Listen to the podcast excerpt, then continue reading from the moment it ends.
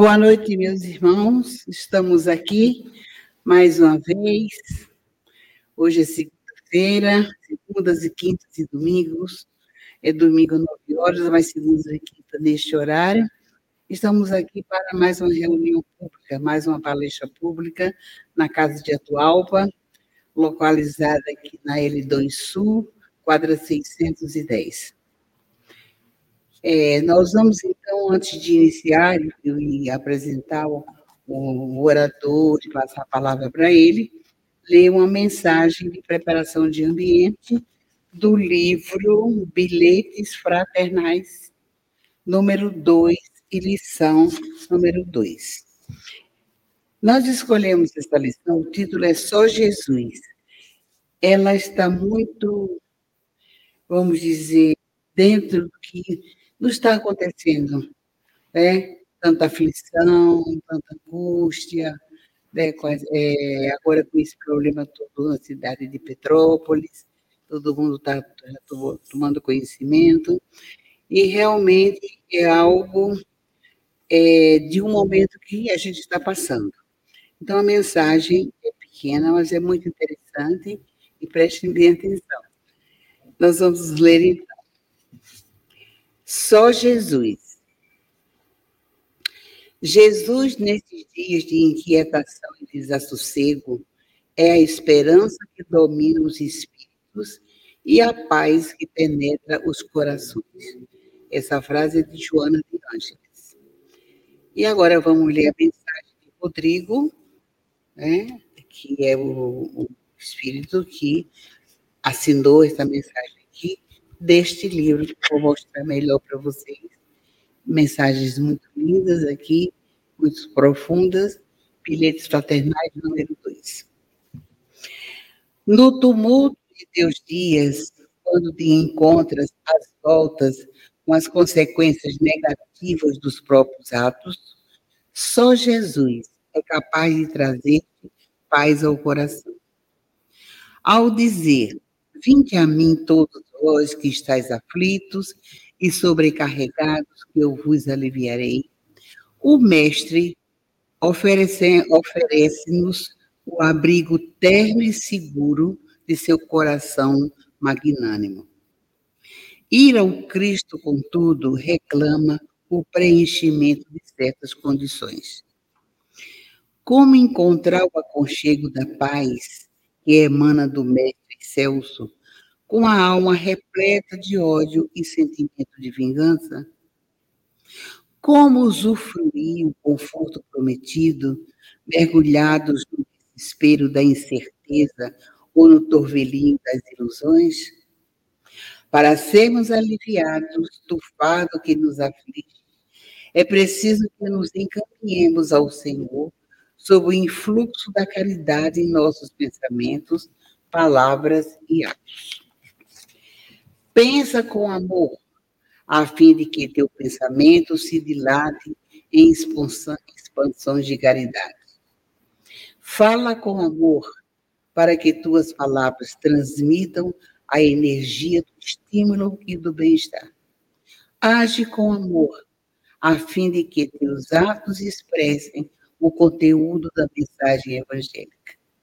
Se assim o fizeres, estarás com Jesus e serás aliviado. Então, só repetindo, é pensa, é fala, expressa e age com amor, né? Então, nós, nós estaremos com Jesus e, como ele diz aqui no final da frase, aliviado. E nos aliviará.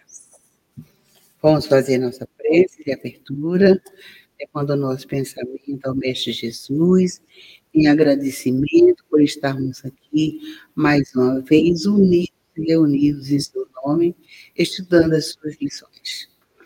Que o orador ele possa ser envolvido pelos nossos pensamentos, de paz, de serenidade, para que o estudo saia pleno e nós possamos compreendê-lo e sermos divulgadores dessas ideias trazidas por Jesus. Vamos agradecer também a presença espiritual, naturalmente que se dá, ajudando para que a mensagem seja clara, ajudando para que possamos entender, ajudando para que possamos ser multiplicadores de tudo aqui que ouvimos nesta noite. E assim, Jesus, que em seu nome, em nome dos espíritos amigos que trabalham conosco e, acima de tudo, em nome de Deus, vamos dar por iniciado a nossa reunião da noite. Graças a Deus. Então, com a palavra do irmão é, Rafael Viana, ele já esteve conosco uma vez, é a segunda vez que está aqui, e ouvi-lo. E se alguém quiser fazer alguma pergunta, pode nesse o Paulo, escrito, recado, viu alguma dúvida. No final, ele vai deixar uns cinco minutinhos para que a gente possa tirar alguma dúvida, se vocês quiserem. Então, com a palavra, Rafael Viana. Obrigado, nossa irmã dirigente Lenira. Confesso que ainda estou um pouco nervoso, segunda palestra que realizo nessa casa, e eu tenho um pouco de tendência a, quando eu vou entrando em um assunto, falar um pouco mais rápido. Então, a dirigente fica desde já autorizada a me beliscar, caso eu exagere na velocidade das palavras.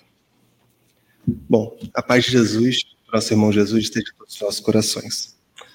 Meus irmãos, como tratado nos anúncios, como a nossa própria irmã abordou, o tema da palestra de hoje é Educação no Pensamento. Ele foi extraído, é, o subtítulo é O Poder da Vontade, e ele foi extraído desse livro, chamado Médico Jesus, para quem está em casa também poder ver. E o, o subtítulo, O Poder da Vontade, justamente o nome do capítulo de onde foi extraído o tema da palestra de hoje. Eu tive a curiosidade que geralmente obras espíritas, principalmente aquelas que são bem divulgadas nas casas, elas costumam ser psicografias. Esse caso não é. Esse caso, o autor José Carlos de Luca, ele foi inspirado. Ele disse que em um sonho, ele não sabe dizer se efetivamente foi Bezerra de Menezes que o visitou, mas em um sonho Bezerra de Menezes teria dito para que ele realizasse essa obra, teria inspirado. E ele não tem formação em medicina, então ele teve essa resistência por alguns anos, mas aquela ideia sempre perdurou até que ele efetivamente escreveu a obra pesquisamos um pouco sobre a vida desse autor, José Carlos de Luca, é, e vimos que ele é um juiz de direito ligado ao Tribunal de São Paulo. Na verdade, ele, ele é o, o, titular da vara de família de Tatuapé, interior de São Paulo. E ele tem diversas e diversas iniciativas muito interessantes. Né? Ele é um dos fundadores do Grupo Espírito Esperança. Ele apresenta vários programas de rádio. Ele é, realiza palestras e libera, disponibiliza essas palestras, palestras no seu canal no YouTube. Né? Basta procurar pelo nome dele, José Carlos de Luca. Material interessantíssimo. E a primeira vez que eu coloquei o nome dele na internet para pesquisar sobre ele, a primeira notícia que veio foi de um site de São Paulo, do Tribunal de São Paulo, falando sobre uma iniciativa muito bonita, época pré-pandêmica, né? foi dezembro de 2019, em que ele fez a vara de justiça né, dele fez um Natal solidário para as crianças da região. Né? Então, tanto essa quanto outras iniciativas permitem que nós vejamos a coerência do ator, do, desse autor. Né? Ele não somente fala, e as passagens desse livro são muito bonitas, né? trataremos delas, como aparentemente também é, é, isso é vivido por ele. Então, é, é uma experiência bem interessante. Mas vamos lá. Acredito que nós, para que nós possamos tratar da educação do pensamento, primeiro a gente tem que dar um passo atrás, para a gente não chegar já no poder da vontade e educação do pensamento. Primeiro, acho que é interessante a gente ter o conceito. O que é pensamento? E para poder responder essa pergunta, que é, é um pouco técnico, eu confesso que esse início da palestra vai ser um pouco técnico, mas resistam comigo, depois ela fica um pouco mais interessante. Para responder essa pergunta, é interessante saber de onde vem o pensamento. Nós pensamos, mas somos nós os nossos pensamentos? E aí, para ajudar a responder essa pergunta, nós temos a resposta dos Espíritos à pergunta número 23 do Livro dos Espíritos, que quando é questionado o Espírito Verdade, o que é o Espírito, ele responde, é o princípio inteligente do universo. Ou seja, o princípio inteligente é de onde tem a inteligência, é o ser pensante, de onde sai o pensamento. Mas ainda poderia ficar a dúvida, mas então somos os nossos pensamentos? E aí nos socorremos da resposta à pergunta 89. Na verdade, do item A da pergunta 89. Eu leio a pergunta 89 só porque eu acho que ela é bastante interessante. Os espíritos, na pergunta 89, dizem: Os espíritos gastam algum tempo para percorrer o espaço? E a resposta é: sim, mas fazem-no com a rapidez do pensamento. E não tem nada a ver com o que a gente está discutindo estritamente sobre confundir-se o ser pensante com o pensamento em si. Mas é uma boa notícia, né? O teletransporte está confirmado, pelo menos quando depois desencarnados. Mas a pergunta número A, ela responde essa indagação. A pergunta número A é: o pensamento não é a própria alma que se transporta? E aí os espíritos esclarecem. Quando o pensamento está em alguma parte, a alma também aí está. Mas por quê? Pois é a alma quem pensa. E aí, para não ter margem para dúvida, ele complementa, demonstrando que é um substrato da alma o pensamento, é um produto da alma, a manipulação da matéria, o pensamento, pela alma. Ele diz: o pensamento é um atributo. Pois bem, prosseguindo. O espírito, que é esse ser pensante, nós sabemos que ele não possui uma forma definida. Mas ao dizer que não possui uma forma definida, poderia ser inquirido: ah, mas eu assisti Nosso Lar, eu assisti outras obras espíritas, eu já, já participei de uma reunião mediúnica, eu já vi uma manifestação, eu sei que ele tem uma forma definida. O que é aquilo então? Aquilo é o perispírito. E o perispírito é matéria. As pessoas chamam até de semimaterial. Mas por quê? Porque ela não é uma matéria grosseira como essa, como a matéria que nós vemos, como essa mesa, como esse livro. É uma matéria mais etérea, que permite justamente essa comunicação do espírito com essa matéria mais grosseira, para que nós possamos ter influência. Então, esse perispírito ele permite que o nosso ego, o nosso eu, que somos o espírito, né, não o nosso espírito, nós somos o espírito, é, interaja com o ambiente. Esse é o, é o, meio que facilita isso. Isso é relevante por quê? A gente vê diversas passagens. Por exemplo, é, em várias obras espíritas, nós vemos é, episódios em que os espíritos visitam planos superiores, mas nunca permanecem lá por muito tempo. Então, eu estou num grau de evolução, mas digamos que minha mãe, que já faleceu, no, no caso, minha mãe não, não faleceu, gente. É um exemplo. Ela é muito mais evoluída. E eu estou morrendo de saudade e vou visitá-la. Eles nunca ficam muito tempo. Vocês já se perguntaram por quê? Tem algumas obras que a gente colheu essa resposta. E algumas outras palestras também a gente correu atrás dessa resposta. E é porque o espírito, quando ele não está evoluindo ainda, o seu perispírito não está evoluído na mesma proporção. Quanto mais evoluído, mais etéreo, mais sutil, menos grosseiro é o perispírito. Então, quando você, ainda necessitando de um perispírito mais grosseiro, de um meio mais grosseiro para se manifestar, está num plano mais evoluído em que a matéria é mais etérea, você tem uma sensação que os espíritos falam que é similar à falta de ar, ainda que o espírito não respire, porque você não está imerso naquela substância mais grosseira que você precisa. E a gente estava é, é, conversando isso ontem na minha casa e a gente, a gente chegou à conclusão que isso, na verdade, é até uma motivação para que você evolua. Porque imagina, você morre de saudade de um ente querido que já faleceu e ele é mais evoluído que você. E aí, quando você chega para encontrar sua mãe que faleceu mais cedo, e é aquela, aquele espírito de luz, e você tem a permissão para visitá-la, como aconteceu com André Luiz, né, que adormeceu para que pudesse então ser transportado esse plano, ficou poucos minutos. E você está com aquela vontade de visitar sua mãe. E aí você encontra, mas em poucos minutos você tem que descer, voltar à sua pequenez. Né? Agora imagine que não seja sua mãe, seja seu bem-amado, né? o seu marido, a sua esposa desencarnou e você está com aquela vontade, aquela gana de, de reencontrá-lo. E aí quando você vai encontrá-lo, passam-se poucos minutos e você já sofre aquela da sua pequeneza, da sua necessidade de estar num, num, num meio mais grosseiro. Dizem que esses espíritos, ao retornar ao seu meio, a primeira coisa que eles buscam é o seu mentor espiritual. E fala, eu quero reencarnar agora para poder evoluir mas me coloque como a bactéria do cocô do cavalo do bandido, porque eu preciso evoluir, nem que seja na marra. Porque eu quero encontrar fulano. E é brincadeira, gente. É, o espiritismo não, não, não existe involução. Tá? Então a pessoa vai, no mínimo, reencarnar como, como um espírito. Enfim, mas prosseguindo. Eu acho que é uma forte motivação. Aí a espiritualidade vai ver, não, calma, se você fizer isso, provavelmente você não vai conseguir evoluir e vão colocar uma, uma aprovação à, à altura é, é, do seu desenvolvimento, para que você possa aproveitar a experiência terrestre. Enfim, se o espírito ele precisa estar numa, num, num grau de matéria condizente com a necessidade em que ele se encontra, com a sua forma de pensar,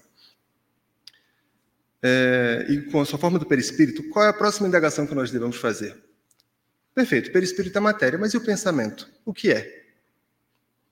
E a gente começa a ter a resposta para essa pergunta na, no item 27 do Livro dos Espíritos, quando Kardec pergunta aos espíritos: os elementos gerais do universo quais são? São o espírito e a matéria? E os espíritos respondem que sim, mas acima deles Deus. E chamam de Trindade Universal. A Trindade Universal são Deus, Espírito e Matéria. E aí fica muito fácil a gente poder definir as coisas. Ora, se não é Deus, e se não é Espírito, é matéria.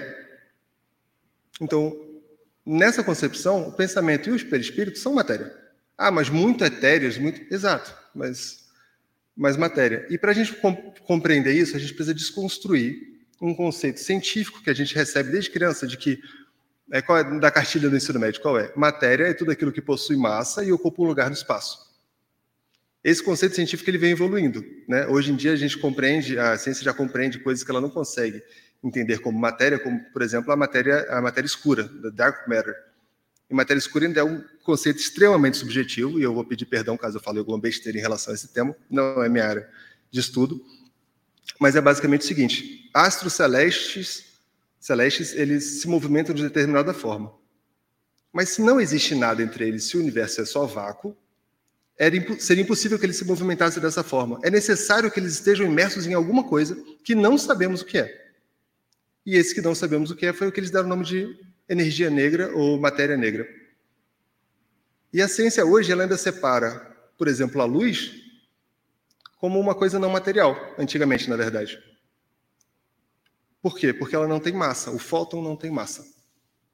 Hoje, a, a, concepção mais aceita, na verdade, é que a luz teria uma bipropriedade, ela seria ao mesmo tempo matéria e energia. Porque para a ciência, isso é só questão de, de, de, conceito, gente. Não significa que a ciência ou o espiritismo estejam certos ou errados. É só a forma que vocês chamam a tal coisa. É, a, a, a concepção, só para concluir esse raciocínio, é que a luz, ela ao mesmo tempo, ela é composta por fótons e partículas que carregam energia. Então, ao mesmo tempo, ela teria as duas, as duas naturezas.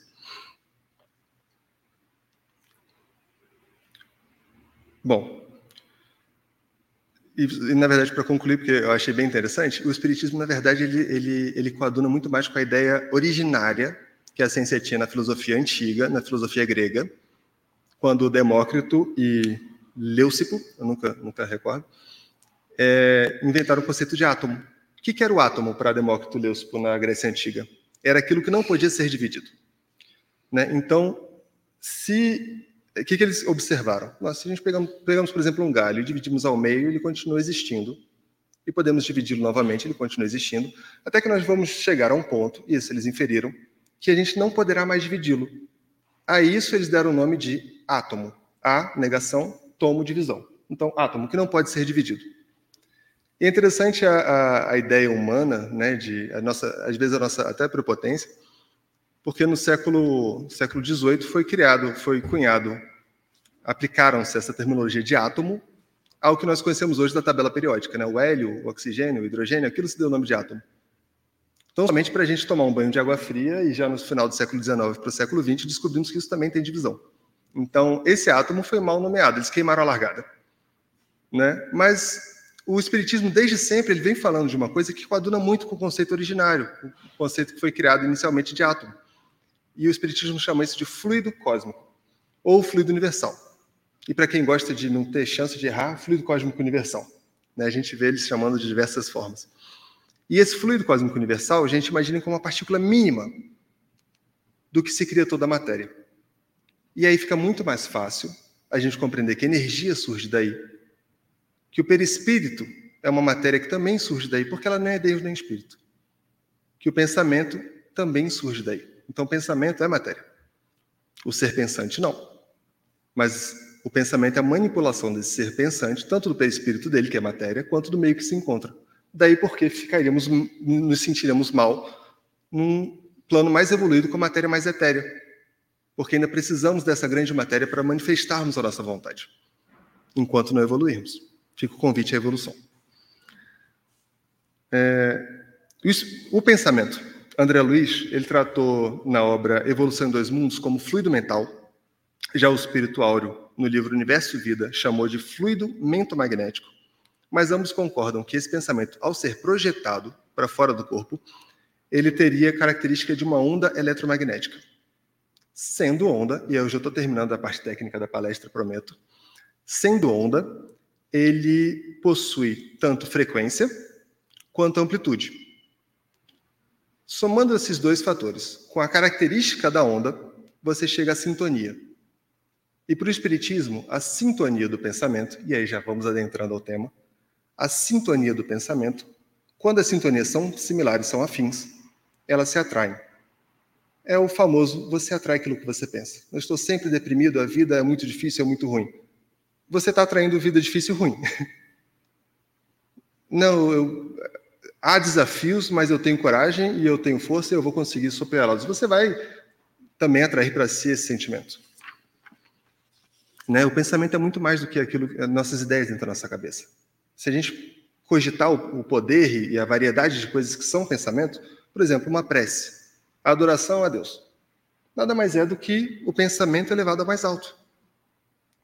A nossa consciência, que Vitor Hugo chamava de Deus na, na, na gente, nada mais é do que o pensamento íntimo. Nós pensamos quando nós planejamos, quando nós agimos. O pensamento é a primeira e é a constante forma para espíritos, né? Os animais que ainda não possuem espírito, eles têm o pensamento estratificado. Mas para o espírito, essa é a primeira forma e constante de manifestação do nosso ego, do nosso eu, de quem nós somos, de quem, de quem são esses, essa, esses princípios racionais do universo. E aí, para arrematar essa questão do pensamento, tem um dos capítulos que eu acho mais interessantes do Livro dos Espíritos, que é o capítulo 9, porque ele vem muitas vezes como um balde de água fria. Né? É, eu, eu ia falar um tapa no rosto, mas a primeira-dama, que está presente aqui, me convenceu a não fazê-lo, e ao fazer esse, essa ressalva, acabei fazendo de forma indireta. Então, capítulo 9, o que, que ele fala? E tem dois subtítulos em especial que, que, que são muito interessantes, que são da intervenção dos espíritos no mundo corporal e o outro é da influência oculta dos espíritos em nossos pensamentos e atos. Vamos começar pelo primeiro. A pergunta 456. Vêm os espíritos tudo o que fazemos? Gente, esse é o tipo de pergunta que quando a gente lê, muitas vezes a gente nem quer saber a resposta. Às vezes para não saber mesmo, né? Nossa, mas se acalmem que espírito, os, os, espíritos não é, não, é, não, é, não é comum que isso aconteça, mas eles, eles nos colocam um pouco de panos quentes nessa resposta. Eles respondem podem ver, pois que constantemente vos rodeiam. Cada um, porém, só vê aquilo a que dá atenção. Não se ocupam com o que lhes é indiferente. É fácil visualizar, gente. É como se um espírito superior, por exemplo. O que, que é indiferente? O que, que é aquilo que eles querem ver? É o que a gente falou sobre sintonia. Então, o espírito superior é como se tivesse uma televisão super moderna com 300 canais. E ele pode escolher entre esses canais o que ele quer ver. E a sua capacidade é, de pensamento é tamanha que ele pode, de repente, observar 30 canais ao mesmo tempo. Um espírito não tão evoluído ainda, ele teria uma televisãozinha mais velha, preto e branco, né, que acessaria Globo, SBT, Record, Rede TV, Canal Brasil. Então ele tem um, um escopo limitado. Então, quando ele diz que podem ver, mas não se ocupam do que não, não nos interessa, é nesse sentido. Gente, então quer dizer que os espíritos menos evoluídos podem ver tudo aquilo que eu penso? Olha, se você estiver na sintonia deles, sim, eles podem sintonizar no seu canal. E os espíritos superiores? Sempre. Mas a grande vantagem do espírito superior é: ah, eles veem tudo que eu penso, tudo que eu faço? Olha, eles vão respeitar a sua privacidade. Daí eles serem superiores. Né? E daí a importância também de nós termos bons hábitos e bons pensamentos. Mas aí Kardec continua. E ele pergunta na pergunta 457, que é a seguinte: Podem os espíritos conhecerem, conhecer os nossos mais secretos pensamentos? Gente, aí você, a sua mente já vai naquele, né? naquele pensamento que, que às vezes você não devia ter. Né? Aquele que você não revela nem para seus pais. Você não quer que seu bem-amado descubra esse pensamento de jeito nenhum. Aquele que você está na frente do espelho, meditando, pensando consigo mesmo, você nem, tem, nem ousa falar em voz alta. Esse pensamento. E ele não costuma ser bom, né? Infelizmente. E aí os espíritos eles não colocam mais panos quentes. Eles respondem: muitas vezes chegam a conhecer o que desejarias ocultar de vós mesmos. Nem atos, nem pensamentos se lhes podem dissimular. Aí a pergunta seguinte, Kardec fala, eu adoro essa, o subitem dessa pergunta, o item A, na verdade. Ele diz: Assim, mais fácil não seria ocultar de uma pessoa viva qualquer coisa do que esconder dessa mesma pessoa depois de morta? Gente, essa pergunta me faz ver que Kardec era gente como a gente. Porque é uma curiosidade que nós teríamos. Que, que Kardec está perguntando? Ele está perguntando: espiritualidade, menti a vida toda para Fulano. Fulano morreu. Ele pode saber que aquilo que eu falei era mentira? E aí também não tem panos quentes. espiritualidade responde: certamente. Já seria muito terrível, né? Saber isso. Mas ela continua: quando vos julgais muito ocultos, é comum terdes ao vosso lado uma multidão de espíritos que vos observam. Gente, tudo isso que eu leio não é para ninguém ficar desesperado, não. Vamos fazer a ressalva da sintonia. Tá? Então, quando os julgais muito ocultos, é um momento íntimo. Gente, se você está com seu bem-amado, está tudo certo, a espiritualidade superior vai respeitar a sua privacidade. Aí a gente já faz uma ressalva. No caso, por exemplo, um caso pesado, adultério. Você imagina que você está sendo possivelmente observado por espíritos bons ou que não são ainda bons? Exato. Então, a, a privacidade é respeitada, mas por espíritos bons. Em relação a esse tema, quando ele fala uma multidão vos observa, eu achei interessante recordar de uma passagem bíblica que não é tratada no Evangelho segundo o Espiritismo, mas está no Evangelho de Marcos, capítulo 5, que conta quando Jesus foi à região da Gerasa. A região da Gerasa era uma, é, é o conto dos Gera, do Gerazenos.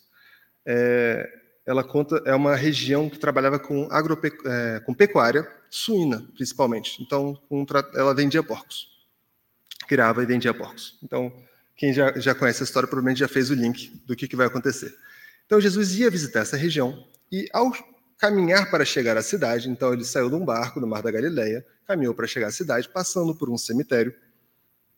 Havia uma caverna nesse cemitério que era habitada por uma pessoa que estava possuída. E essa pessoa que estava possuída era conhecida na cidade porque ela urrava, porque ela percorria as montanhas e os cemitérios e ela se cortava com pedras afiadas. É uma história conhecida. E, e essa pessoa tentou se aproximar de Jesus, possuída, né? O rapaz possuído pela, pelos espíritos ainda não, não evoluídos. E o relato bíblico é que nem correntes, nem as pessoas que acompanhavam conseguiram impedi-lo mas que chegando próximo de Jesus, tamanha autoridade moral que Jesus possui, ele se prostrou a seus chãos, ele caiu aos seus pés e caiu ao chão. Jesus havia comandado a ele: saia do corpo desse rapaz, deixe esse rapaz. E, e esse espírito ele tinha uma energia tão forte, mas tão pesada, que ele se levanta para Jesus e diz: levanta o rosto, né? Ele está prostrado ao chão. Que tenho eu contigo, Jesus? Filho do Deus Altíssimo, por Deus te conjuro que não me atormentes. Olha o abuso. Para Jesus. E Jesus, naquela tranquilidade e mansidão que nós conhecemos, ele olha nos olhos do rapaz possuído e pergunta: Qual o teu nome? E essa resposta que me faz recordar da, da, da resposta ao livro dos, no, dos Espíritos, na questão 457. Ele diz: Legião é meu nome, porque somos muitos. E aí Jesus havia ordenado que ele saísse do rapaz. E é uma ordem de Jesus, não é, é nenhuma ordem de um espírito não tão celestial. Então, ele estava compelido a deixar aquele corpo, mas os espíritos entraram em desespero, porque a energia, e se infere isso, a energia tão pesada deles estava relacionada àquela região. Então, eles precisavam exaurir aquela energia negativa que eles nutriam pela região. E eles imploram a Jesus que permitam que eles então invadam os corpos de, os corpos de porcos que estavam perto do local, numa vara, né, um rebanho de porcos estava perto do local, para que eles então possam sair do, do corpo desse rapaz e jogar essa energia lá. E Jesus consente. E isso acontece. E o relato bíblico é que dois mil porcos, imagine, dois mil porcos, imagine o número de, de espíritos que estava estava acompanhando esse rapaz. Isso é comum, né, do espírito é, que está se manifestando ser ou um representante, né, ou então um chefe de um grupo. E a energia foi tão forte que esses porcos ensandeceram e saíram correndo para um penhasco, se jogaram ao mar então morreram afogados. E um dado interessante, e eu só, só esse dado porque depois eu vou prosseguir no capítulo 5, mais à frente da palestra, é que pouca gente reflete sobre o que acontece logo depois. O que acontece logo depois? Havia pessoas que cuidavam dos porcos. E, gente, a economia da região girava em torno dos porcos. Essas pessoas, ao verem o que aconteceu e ao verem que aquela pessoa que é conhecida por ser um, um, um insano estava com, com ar sério, sentado, choroso, entenderam o que se passara e correram à cidade para avisar o que tinha acontecido. E aí foi com os dirigentes da cidade. Então, foi a primeira cidade que Jesus, indo visitar, foi lhe recusada a visita, que foi essa, essa região de Gerasa. Eu imagino que os, os, os, dirigentes da cidade tenham pensado, gente, se ele exorciza mais cinco, quebrou a economia. Imagine 10 mil porcos. A gente não tem capacidade para isso tudo. Como se Jesus fosse fazê-lo. Mas, enfim, Jesus retorna ao barco.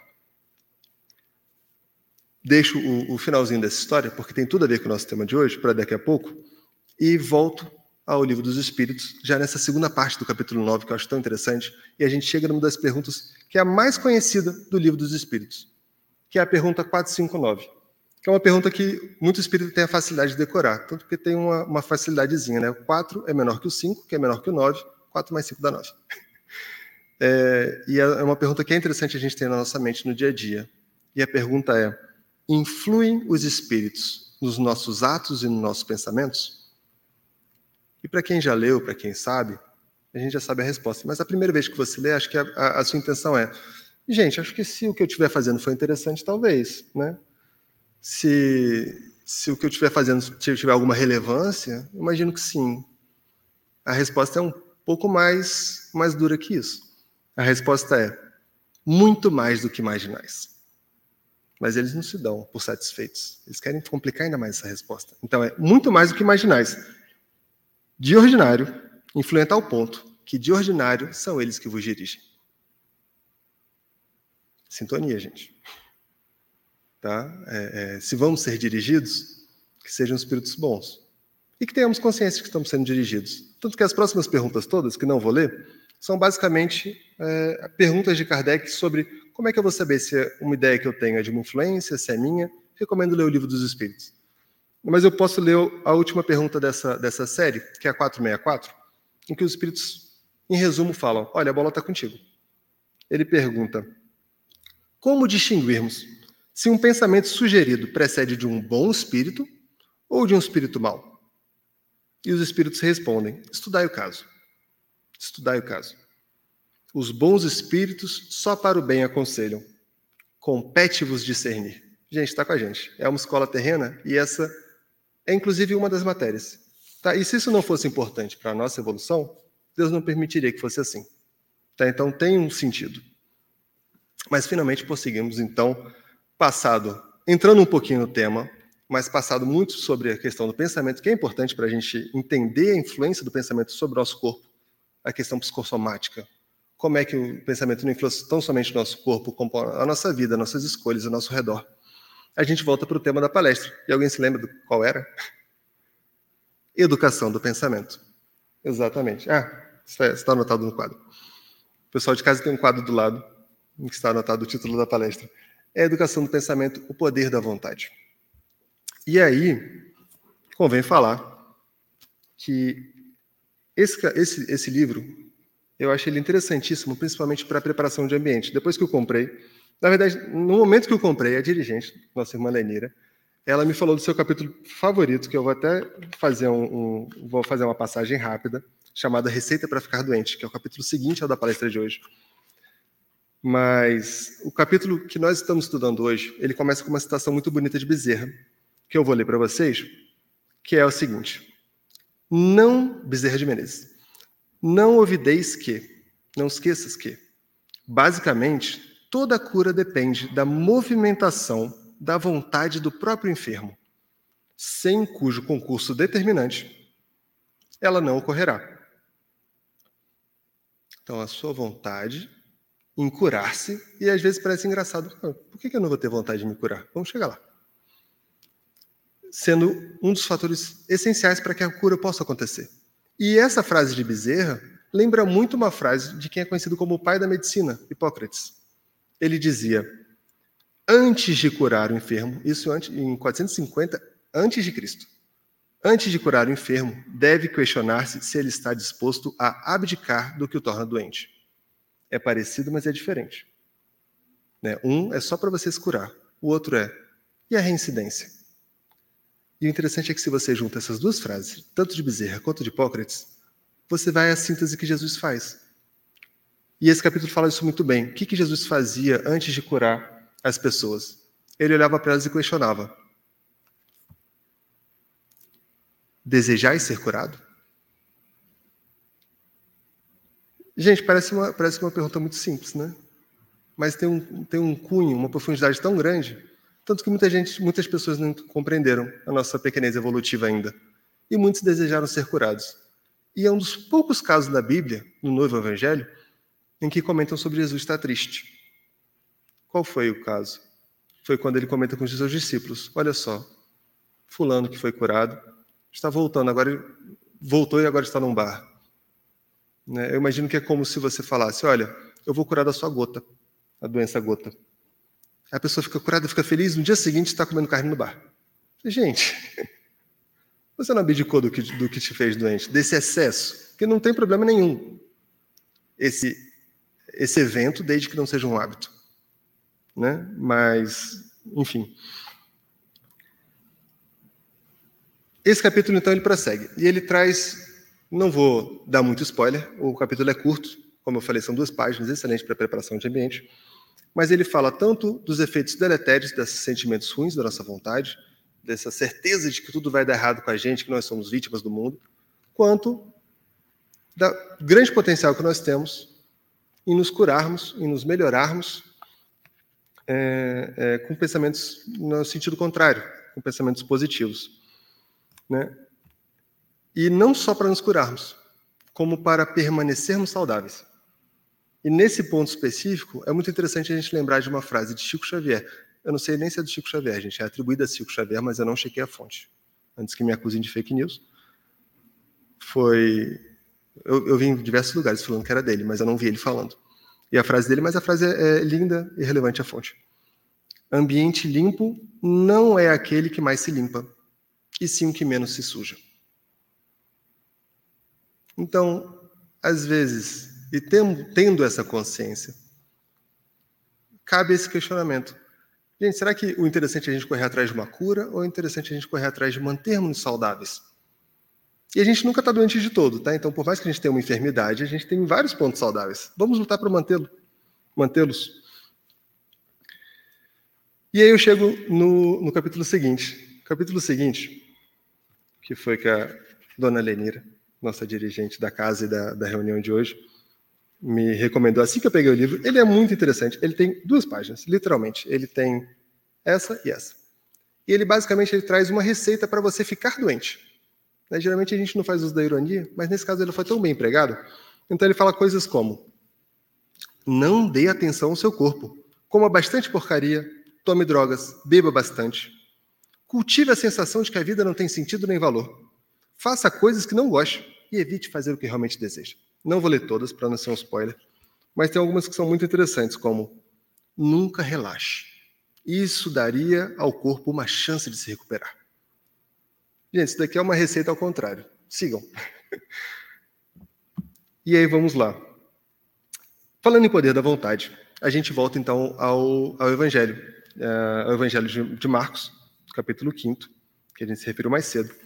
E a gente fala que nada é por acaso. Até a saída de Jesus de Gerasa teve um sentido muito interessante, porque a gente vai descobrir que dois, duas das histórias mais conhecidas da Bíblia, do, no Evangelho, aconteceram justamente porque ele saiu pegou o barco e voltou para outra margem. Porque quando Jesus chega a outra margem, ele é recebido por uma multidão de pessoas que o aguardavam. Não estava programado Jesus ir lá, estava programado ele ir a Gerasa. Quando ele chega a outra margem, a multidão aguardava. Imagine o desespero dessas pessoas. E no meio dessa multidão se encontrava Jairo, E a Bíblia diz que Jairo era o dirigente da sinagoga.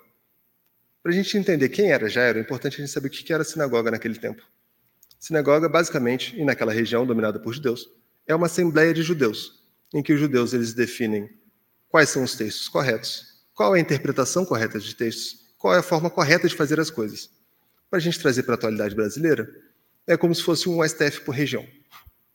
Então a sinagoga era muito, muito poderosa, no sentido de falar: olha, isso é feito dessa forma ou de outra forma, esse é o correto, esse não é o correto. E Jairo era um dos dirigentes dessa, dessa sinagoga. Ele se aproxima do Mestre Jesus, se prostra a seus pés e implora: Minha filhinha está morrendo. Vem, por favor, impor as mãos sobre ela, para que seja curada e viva. Aí disso a gente já extrai duas coisas. Primeiro, claro, a grande fé de Jairo no poder de cura de Jesus. E segundo, a vontade dele, que vai ser confirmada nesse capítulo. Porque então Jesus segue, e a multidão vai seguindo Jesus. E essa multidão comprime. Jesus está com seus apóstolos seguindo Jairo, seguindo os atendentes da casa de Jairo. E aí acontece a segunda história mais conhecida desse, do, do Novo Evangelho, muito conhecida do Novo Evangelho, que é o caso de uma mulher que sofria de hemorragia há 12 anos. E que ela tem uma, ela tem uma ideia fixa, que é: se eu conseguir encostar no manto de Jesus, ficarei curada. E ela se espreme no meio da multidão, consegue alcançar Jesus e encosta no seu manto. Nesse momento, Jesus para. E pergunta aos apóstolos: Quem me tocou? Eu imagino a situação dos apóstolos naquele momento, né? Jesus comprimido por multidão de todos os lados, falou assim: Mestre, como assim que ele tocou? Não, não vês a multidão?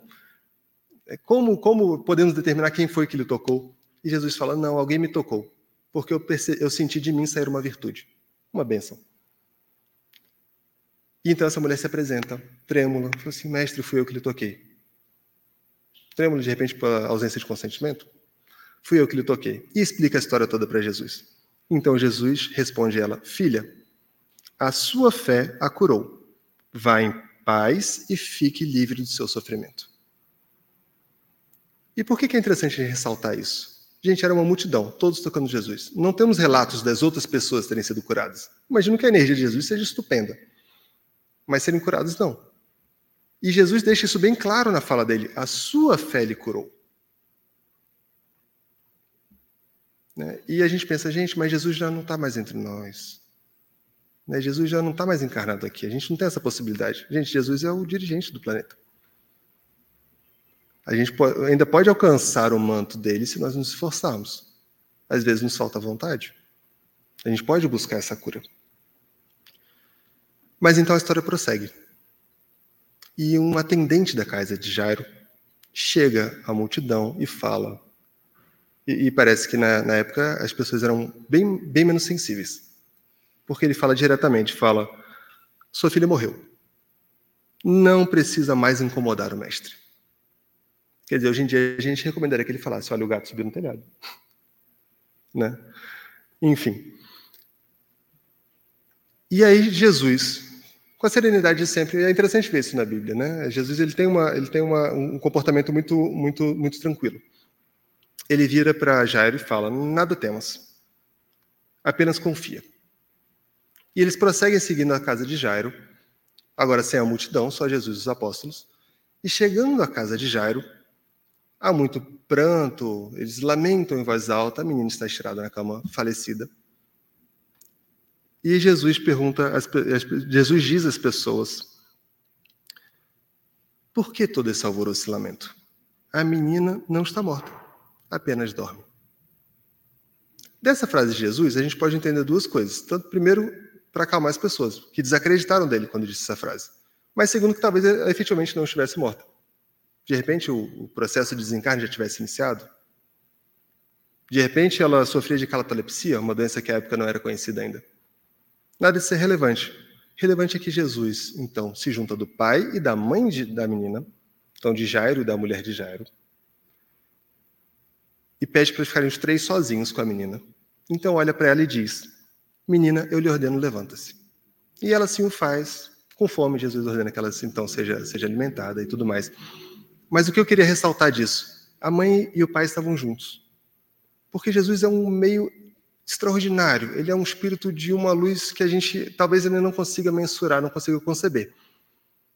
Mas a vontade dos pais de uma criança enferma, de uma criança que eles cogitavam que já tinha morrido, ela é tão forte que Jesus se utilizou desse sentimento para efetuar a cura. Isso também é o poder da vontade. É claro, estamos trazendo eventos, exemplos que envolvem Jesus, mas é aquilo que eu falei, gente, Jesus está entre nós. Na Igreja Católica fala tão bem isso. Né? Que a gente também tem essa certeza, ele está aqui entre nós. No mundo espiritual, que é o mundo verdadeiro. E a ressalva que eu faço disso é: em momento nenhum dessa história a gente falou, Jesus disse que as pessoas têm que estar sempre alegres. As pessoas têm que estar sempre felizes para que essas coisas aconteçam. Não, as pessoas estavam sofrendo e buscando auxílio, mesmo sofrendo, às vezes alegre, às vezes sofrendo. A gente não discute, esse livro traz muito bem isso, que a alegria ela seja um remédio para a alma. A alegria ela libera endorfina, ela melhora o nosso, nosso sistema imunológico e ela nos auxilia, desde que ela seja verdadeira, desde que ela seja autêntica. Não forcemos a alegria numa situação triste. São várias experiências terrenas e nós devemos aproveitar dessas experiências terrenas. É, é, é a música popular que diz: Rir de tudo é desespero. E o desespero, ao contrário da alegria, ele é muito deletério, ele nos faz muito mal. Porque lembrando, pensamento é matéria, esse corpo é matéria. Se nós temos um, um sentimento tão negativo, tão pesado, isso vai afetar o nosso corpo, obviamente. E vai afetar os nossos, aqueles que estão ao nosso redor, porque nós emitimos essas vibrações de forma eletromagnética, pelas ondas do pensar.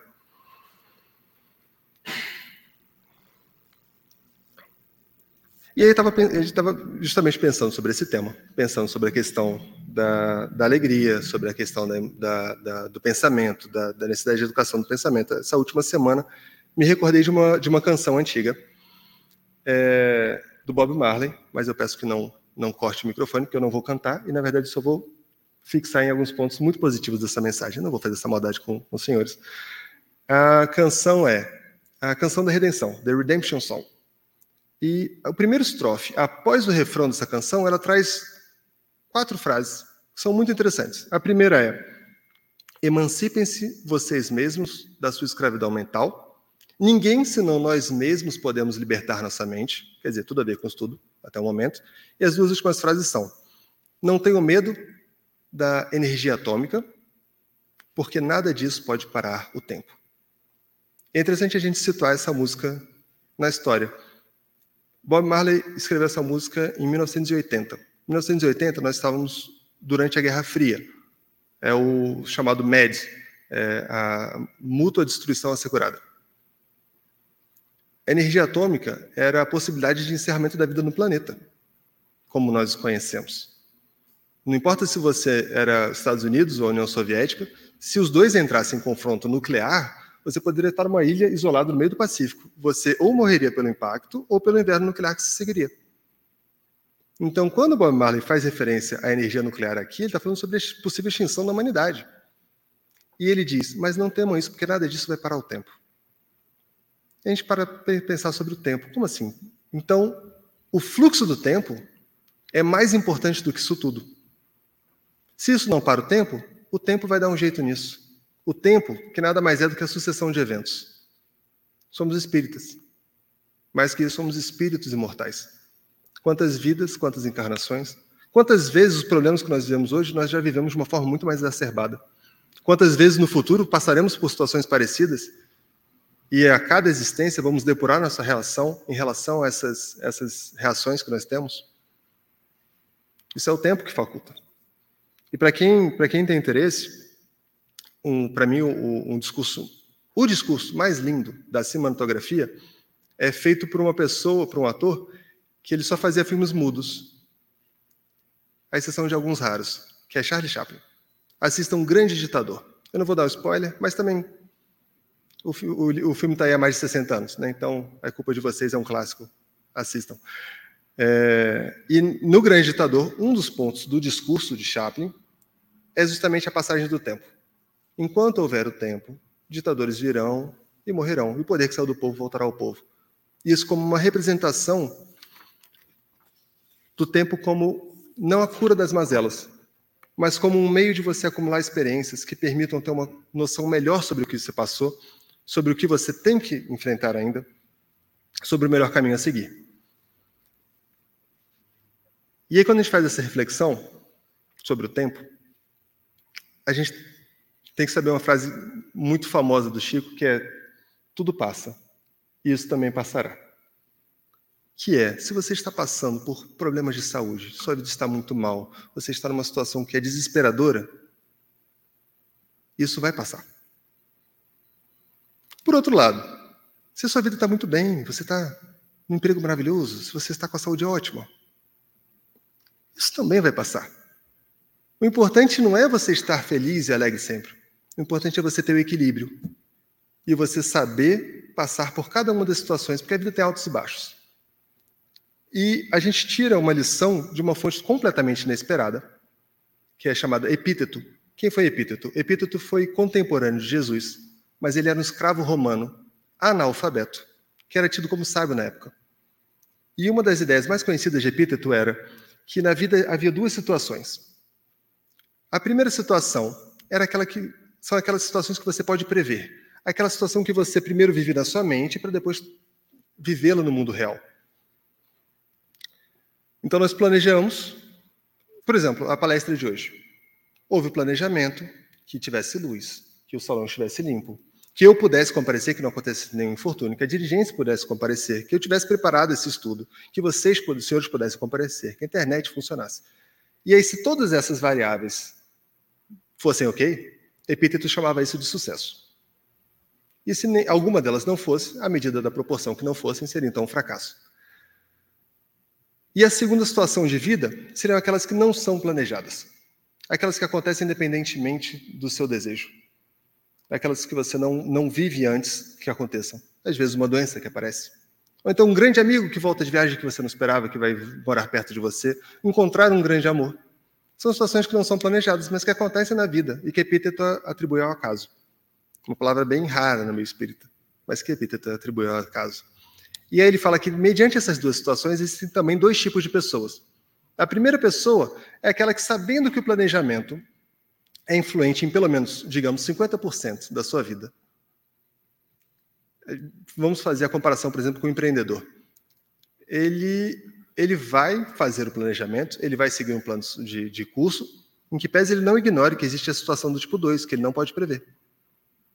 Né? De repente, no Brasil, seria a carga tributária, que muda a cada instante, o governo que passa uma nova resolução que você não esperava, são situações que você não pode prever. Mas aquela que você pode prever e se pode se planejar e pode trabalhar no sentido dela, trabalhe. Essa pessoa. E Epíteto dizia que esses eram minoria. A maioria das pessoas, elas se focavam mais na situação do tipo 2. Não naquilo que eu posso fazer, mas sim no que o acaso fez de mim. Essas são as pessoas que entendem que o acaso é mais cruel com elas do que com os outros. Que nada pode ser feito. Ah, mas eu estou desempregado. Ah, tudo bem, você está desempregado. E que hora você acordou hoje para procurar um novo emprego? Ah, meio-dia. A responsabilidade é sua? É dos outros? Qual é a lição que Epíteto nos deixa? Se nós temos controle sobre 50% da nossa vida, vamos fazer da melhor forma o que a gente puder fazer naquilo que a gente pode controlar. O restante é a sorte que vai definir. Só que daí vem o Espiritismo e complementa Epíteto porque não existe acaso na doutrina espírita. Então, esses outros 50% também estão no nosso controle. Ou foram parte do nosso planejamento antes de nós encarnarmos, ou é um planejamento da espiritualidade superior, ou nós mesmos pedimos que fosse dessa forma, ou é relevante para a nossa evolução. Nós pedimos que fosse dessa forma justamente para que a gente pudesse encontrar aquele bem amado num plano superior mais elevado. E hoje nós reclamamos. A espiritualidade sofrendo já está um pouco avançado no tempo, mas aproveitando esses momentos finais de palestra, eu gosto muito de recordar que existe essa possibilidade de você se mover por dentro, de dentro para fora, que é você tendo ciência dessa sintonia, da influência que isso tem sobre o nosso corpo, da influência que a gente tem sobre outras pessoas, a gente mudar de dentro para fora. Então nossos atos começam a transparecer essa mudança íntima que nós tivemos. Mas existe ainda uma outra possibilidade. E essa possibilidade é trazida no, no, único livro que Aristóteles deixou ao seu filho Nicômaco, que é chamado A Ética a Nicômaco. Isso demonstra a importância que Aristóteles dava à ética. E uma lição muito importante desse livro é que Aristóteles diz para o seu filho que a, a ética, a virtude, ela pode ser ensinada. Ela pode ser obtida pela repetição das boas ações. Eu vi sintetizado, não, não recordo exatamente a fonte, dizendo da seguinte forma: a disciplina antecede o hábito. Então, se nós nos disciplinarmos, ainda que não seja do nosso coração, ainda, mas na nossa consciência a gente sabe que é o certo, a fazer coisas certas, ainda que seja por disciplina, ainda que seja forçado, eventualmente se torna um hábito. Tornando-se um hábito, se torna uma virtude. E essa é uma forma de nós fazermos o caminho inverso. É de nós mudarmos de fora para dentro. Existe uma palavra muito bonita no é, é interessante como o vocabulário ele, ele muda junto com o povo. E na, no vocabulário japonês as palavras são kanjis, são símbolos e cada símbolo significa alguma coisa. São ideogramas é, que têm significado. E a palavra relacionada à autodisciplina é chamada shitsuke, pode ser que eu tenha falado totalmente errado ela é composta por, pela junção de dois ideogramas. Olha só que interessante. Esses dois ideogramas têm significados mais básicos do que disciplina, que é uma ideia complexa, são tornar-se belo. Então, ao passo em que nós muitas vezes vemos a disciplina como uma coisa fatigante, que a gente tem que correr atrás e que nos exige a abordagem do povo japonês é o, é o, contrário. É que você, ao se tornar uma pessoa disciplinada, você vai se tornando cada vez mais bonito. Isso tudo é conceito. É aquilo que a gente falou sobre ciência e espiritismo mais atrás, sobre conceito em relação à matéria. Vai depender do conceito que a gente dá. E esse tipo de pensamento ele tem um poder absurdo. Isso também é o poder da vontade, manipulando nossa matéria e manipulando e, e por fim desembocando em ações. E numa linha parecida, um filósofo brasileiro contemporâneo, que eu gosto de, de assistir alguns vídeos dele, chamado Clóvis de Barros, em uma de suas palestras, um resumo absurdo, que Clóvis não, não, o professor Clóvis não, não nos ouça, ele fala sobre como a moral, a moral, não a moral, a moral, ela é nada mais do que um reflexo, uma, uma réplica que nós fazemos do que uma pessoa que ama faria. Então, uma imitação. Segundo ele, o amor, ele, a gente pode entender como a força motriz da vida. Poxa, a gente vai acordar segunda-feira, seis da manhã, para ir para o trabalho. Nossa, mas se eu amar o que eu faço? Ah, eu vou ficar de madrugada com meu filho no hospital. Porque... Mas se eu amar meu filho, isso não é um sacrifício. Isso é uma coisa natural. E aí ele fala, por exemplo, é, digamos que a gente descubra que um familiar nosso que a gente ama, uma mãe nossa, a gente descubra hoje que ela está vivendo como uma mendiga perdeu a razão, está na rodoviária, a gente não teria dúvida. A gente pegaria, se tivermos um carro, um carro, iríamos até a rodoviária, colocaríamos a nossa mãe dentro do nosso carro, levaríamos para casa, daríamos um banho, levaríamos uma clínica, faríamos o que estivesse a nosso alcance para auxiliá-la. Aí vocês me questionariam: ah, então você foi caridoso? Claro que não. Eu fiz isso porque eu a amo, é uma coisa natural. Caridade é a imitação do sentimento. Se você fizer essa mesma situação com uma senhora desconhecida, Aí isso é caridade. Ele fala a mesma coisa, por exemplo, em relação à fidelidade. Fidelidade é a imitação do sentimento de alguém que ama tão profundamente que ela não imagina ter é, é, intimidades com outra pessoa senão bem amado. A imitação desse sentimento, que é a conduta moral esperada, é a fidelidade. E qual o paralelo que nós fazemos com o estudo? Justamente isso que o Aristóteles falou. Esse código de condutas morais, eles são um código do que nós devemos fazer para que então consigamos alcançar o sentimento verdadeiro. É o mudar de dentro para fora. De fora para dentro, perdão. E aí, já caminhando para esse final, rememorando essa, esse livro da Ética Nicômaco, a gente vê que a base aristotélica toda, eu já estou no finalzinho mesmo, prometo, que a base aristotélica toda em relação à questão da nossa vontade, ela se baseia, em relação à ética, ela se baseia na responsabilidade. O que, que ele chama de responsabilidade? É sabermos que tudo aquilo que a gente faz naquela lição de epíteto, ainda que não seja 100%, tem uma fração de responsabilidade nossa. Nós somos responsáveis pelo aquilo que nos acontece. Ah, mas eu não sou responsável por. Tudo bem, mas na sua fração você é responsável. E é exatamente ao conceito de você transferir sempre a terceiros a responsabilidade pelo que lhe acontece que Aristóteles dá o nome de má fé. Essa foi uma das primeiras definições de uma fé. É você ignorar a sua própria vontade e transferir a terceira culpa de tudo que lhe acontece. Então, em resumo, para encerrar a palestra, antes que eu receba beliscões, o que é mais desejável seria nós podermos aplicar esse, esse sentimento de dentro para fora, com essa consciência do que é o sentimento correto, da influência que o nosso sentimento tem nas pessoas, dessa questão da sintonia, buscarmos melhorarmos cada vez mais e assim nossas atitudes refletirem os nossos pensamentos. Se isso ainda não nos for possível, temos essa segunda opção, dada por Aristóteles, de fazer de fora para dentro. Né? Então, do nosso, da nossa disciplina anteceder esse hábito e anteceder virtudes futuras. E aí eu permito me completar falando que se nenhuma das duas hipóteses ainda for possível, nós temos uma, uma, uma figura cômica que surgiu no filme Nosso Lar. É, um, é, uma cena cômica que não está no livro, mas está no filme, que é quando André Luiz chega ao hospital, finalmente resgatado do umbral, e ele está cheio de preocupações e fala: Nossa, mas eu estou me sentindo mal porque aconteceu isso e não sei o que, e é absurdo, eu preciso de um remédio. E o enfermeiro então lhe apresenta um copo d'água. Esse aqui é um remédio. Ele, mas não é um copo d'água? Ele é um remédio. Beba. Aí quando ele começa a beber, o enfermeiro fala: Então pare, não engula. O remédio é manter esse, esse, essa água na boca. Aí André Luiz percebe que o, isso daí é um spoiler, mas o filme já tem anos, então a culpa também não é minha. O André Luiz percebe que há outro paciente ao lado também com água na boca, olhando para ele com a boca cheia. E ele diz: André Luiz então percebe que aquela é só água, engole e fala: Pode engolir isso, é só água. Me fala, o que você sabe daqui? Aí esse paciente engole e começa a reclamar. Nossa, mas a minha vida estava. Eu não sei o que está acontecendo, estou me sentindo mal porque acabei de chegar, fiz não sei o quê. Aí André Luiz entende o motivo daquele remédio. Fala assim: não, não, vamos fazer o seguinte: essa água, esse, essa água é remédio sim. Beba novamente e não engula. Então, se a gente não conseguir nem mudar de dentro para fora, nem de fora para dentro ainda, isso é paulatino. Vamos fazer esse exercício cada vez mais.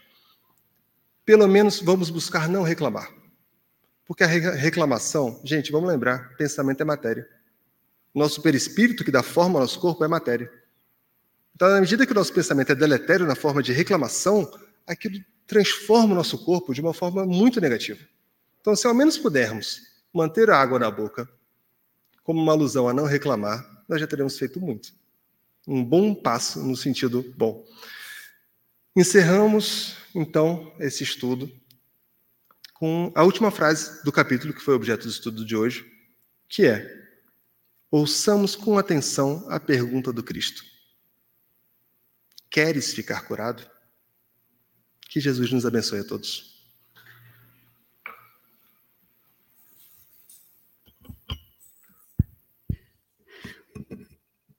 Esse é o meu neto. Desculpe. Bom, meus irmãos, vamos aqui, antes da nossa prece final, de alguns comentários, fazer a nossa divulgação né, do que temos essa semana. Então, agora, para quinta-feira, neste mesmo horário, aqui no Bloco A, no Salão do é, de reuniões públicas, nós vamos ter a Hora do Testemunho, com Roberto Trindade, aqui da nossa casa também. Então, quinta-feira, 20 horas, a Hora do Testemunho, e o palestrante é o Roberto Trindade. Tem outro aqui falando que Vitor Bruno. Vitor Bruno é um companheiro nosso de Barcelos, Portugal. Então, ele ah, o Paulo me deu a colinha aqui e disse que muitos outros estão acompanhando a palestra do Rafael. Quer dizer, o Vitor Bruno, que se, que se comunicou com a gente, é de Portugal, e muitos outros, então, de outros lugares. As cestas do coração. A cesta do coração, esta semana, vai ser essa semana, é um trabalho de assistência social que nós estamos fazendo com os nossos assistidos. Né?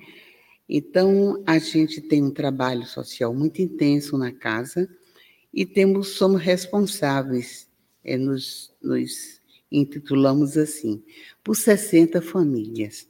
Então, a gente, desde março, não, desde, sim, não, desde maio, 2020, né? É, no início, quando começou essa pandemia, essa, esse distanciamento, nós fizemos um trabalho chamado Cestos do Coração. Então, todos os meses nós damos, distribuímos com essas famílias que vêm. Em horário, fizemos uma escala, eles vêm em horário marcado, quer dizer, não tem perigo de, é, de aglomeração, de vir todo mundo junto, porque cada um vem no seu horário. Aí eu me lembrei da história da disciplina que ele falou. É, então, eles recebem uma cesta básica, uma cesta verde, que são frutas, verduras e legumes. Essa é uma, uma doação que nós recebemos do Banco de Alimentos, que é um programa do governo do Distrito Federal. Entendeu? Como nós somos ligados a esse, esse programa, a gente recebe essa cesta, que é uma maravilha.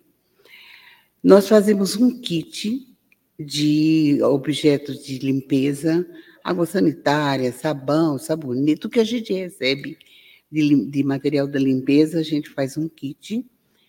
E leite. Cada família leva pelo menos 5 litros de leite, toda, todas as vezes que comparece aqui. Então, é um trabalho bem intenso da nossa casa, graças a gente faz com muita alegria, muito prazer, de poder ajudar os nossos irmãos do Paranoá, de Samambaia, de São Sebastião, e muitas outras cidades que vocês conhecem. Quem conhece Brasília sabe por que nós citamos esses lugares. Bom, as palestras são gravadas, então vocês podem ver, né, podem ver o link nosso daqui da Alpa é, e ouvir mais tarde, ouvir amanhã, ouvir de novo, né? Muitas pessoas não podem, estão trabalhando, então essas todas as nossas grava, palestras são gravadas, podem ser vistas, ouvidas depois. E outra coisa também que eu queria falar sobre o passo coletivo. Muitas pessoas nos telefonam perguntando se tem aplicação de passos, o que era era de rotina, era uma coisa é, que a gente fazia sempre após as reuniões públicas. Aliás, todos fazem, todos os, os centros espíritas. Mas, devido é, é, à pandemia, nós suspendemos esse passe individual, porque tem um toque, tem que ficar mais pertinho, né? Então, as pessoas dizem, puxa, e, e a gente sente falta? Não sente, porque o passe é coletivo.